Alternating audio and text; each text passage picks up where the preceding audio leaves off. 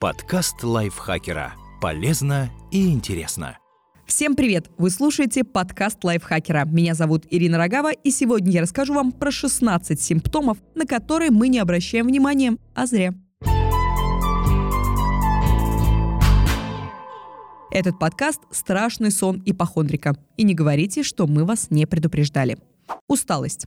Уставать стало даже в какой-то степени модно. Значит, человеку приходится много работать и мало спать. Но если усталость не покидает даже после выходных и отпуска, возможно, дело вовсе не в нагрузках. Усталость – это общий симптом огромного количества заболеваний. И в первую очередь стоит посетить эндокринолога и проверить, нормально ли работает щитовидка. Потливость.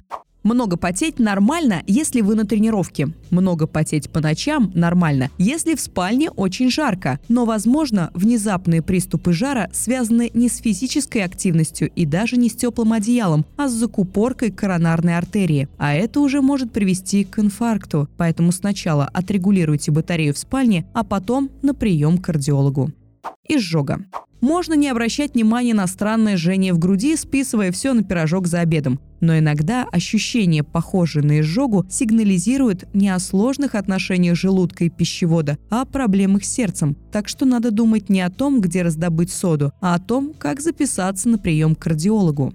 Потеря веса. Многие люди мечтают похудеть без диет, упражнений и изменений в образе жизни. Поэтому, если вес вдруг начинает таять сам по себе, воспринимают это как повод для радости. На самом деле не стоит спешить с выводами. Резкая внезапная потеря веса – один из признаков онкологических заболеваний. Поэтому подумайте, что могло привести к похудению вместе с врачом. Трудности с глотанием. Если вы все чаще задумываетесь о том, что пищу надо все-таки жевать подольше, тяньтесь за стаканом воды, чтобы запить кусок, застрявший в пищеводе, хотя вроде бы не набрасываетесь на еду, как голодный волк, зайдите на прием к гастроэнтерологу. Рак пищевода часто дает о себе знать именно невозможностью что-то проглотить. Хотя, вероятно, вам и правда стоит всего лишь лучше поработать челюстями. Болезненные месячные. Болезненные месячные – довольно распространенное явление, и реклама напоминает, что в эти дни надо выпить какой-нибудь обезболивающий, и все пройдет. Но одно дело – дисменорея, которая возникает из-за особенностей организма. Другое дело – эндометриоз, поликистоз и другие заболевания, из-за которых менструация становится особенно болезненной. Проверьте свое здоровье. Запор. Запор, конечно, проигнорировать сложно, но обычно в нем виновато неправильное питание и банальная нехватка воды. Если раз за разом списывать всю вину на бутерброды, то можно не заметить, что так организм сигнализировал о диабете. Поэтому на всякий случай раз в год надо сдавать кровь и проверять уровень сахара. Недосып. Утром появляется ощущение, что и вовсе не ложились спать. Если вы легли 5 часов назад, то головная боль после пробуждения – это естественная реакция на нехватку отдыха. Но если по утрам снова тянет в кровать, сколько бы вы ни отдыхали, возможно, вы страдаете от нехватки кислорода во сне из-за обструктивного апноэ. Это остановка дыхания во время сна. Она часто встречается у храпящих людей. Попробуйте записать свой храп и послушать эту запись с врачом. Если между вдохами есть большие паузы, то нужно принимать меры и лечить храп. Сухая кожа. Кожа стала стянутой, шелушится, даже чешется, хотя на аллергию это вовсе не похоже. Возможно, просто наступила зима и коже не хватает влаги. А может быть, это неполадки в работе щитовидной железы или даже признак аутоиммунных заболеваний. Мерзнут руки и ноги.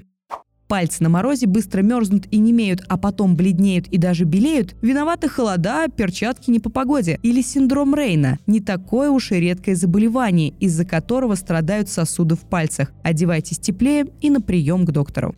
Ногти меняют форму и цвет. Маникюр тут ни при чем, мы судьбу по черточкам на ногтях прочитать нельзя. Но вогнутые ногти могут сигнализировать об анемии, изменение цвета части ногтей о проблемах с почками, а утолщение и выступы в районе кутикулы о заболеваниях сердца или легких, из-за которых тканям не хватает кислорода аристократическая бледность. Если при взгляде в зеркало вам вспоминается то ли Белоснежка, то ли вампиры, это повод сдать обычный анализ крови и проверить уровень гемоглобина. Бледность – один из признаков железодефицитной анемии, от которой довольно легко избавиться, если пересмотреть питание и купить специальные добавки с железом. Изменение почерка. Возможно, у вас изменился почерк, потому что вы забыли, когда в последний раз писали что-то от руки. А возможно, в неровных буквах виноват тремор, то есть дрожь в руках, которая сигнализирует о разных заболеваниях, вплоть до болезни Паркинсона. Головокружение при подъеме. Если вы несколько часов подряд сидели за компьютером, скорчившись в позе буквы «зю», а потом резко распрямились и встали, скорее всего, голова закружится, но это быстро пройдет. А вот если вы постоянно чувствуете головокружение, когда поднимаетесь с дивана или со стула, то это уже сигнал. Возможно, снова виновата анемия. Обычные прогулки и тренировки могут помочь, но перед тем, как составлять программу, посетите врача.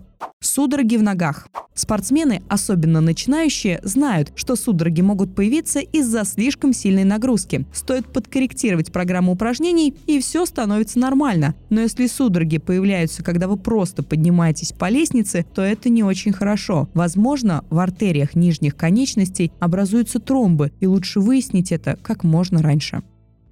Трудно посчитать сдачу.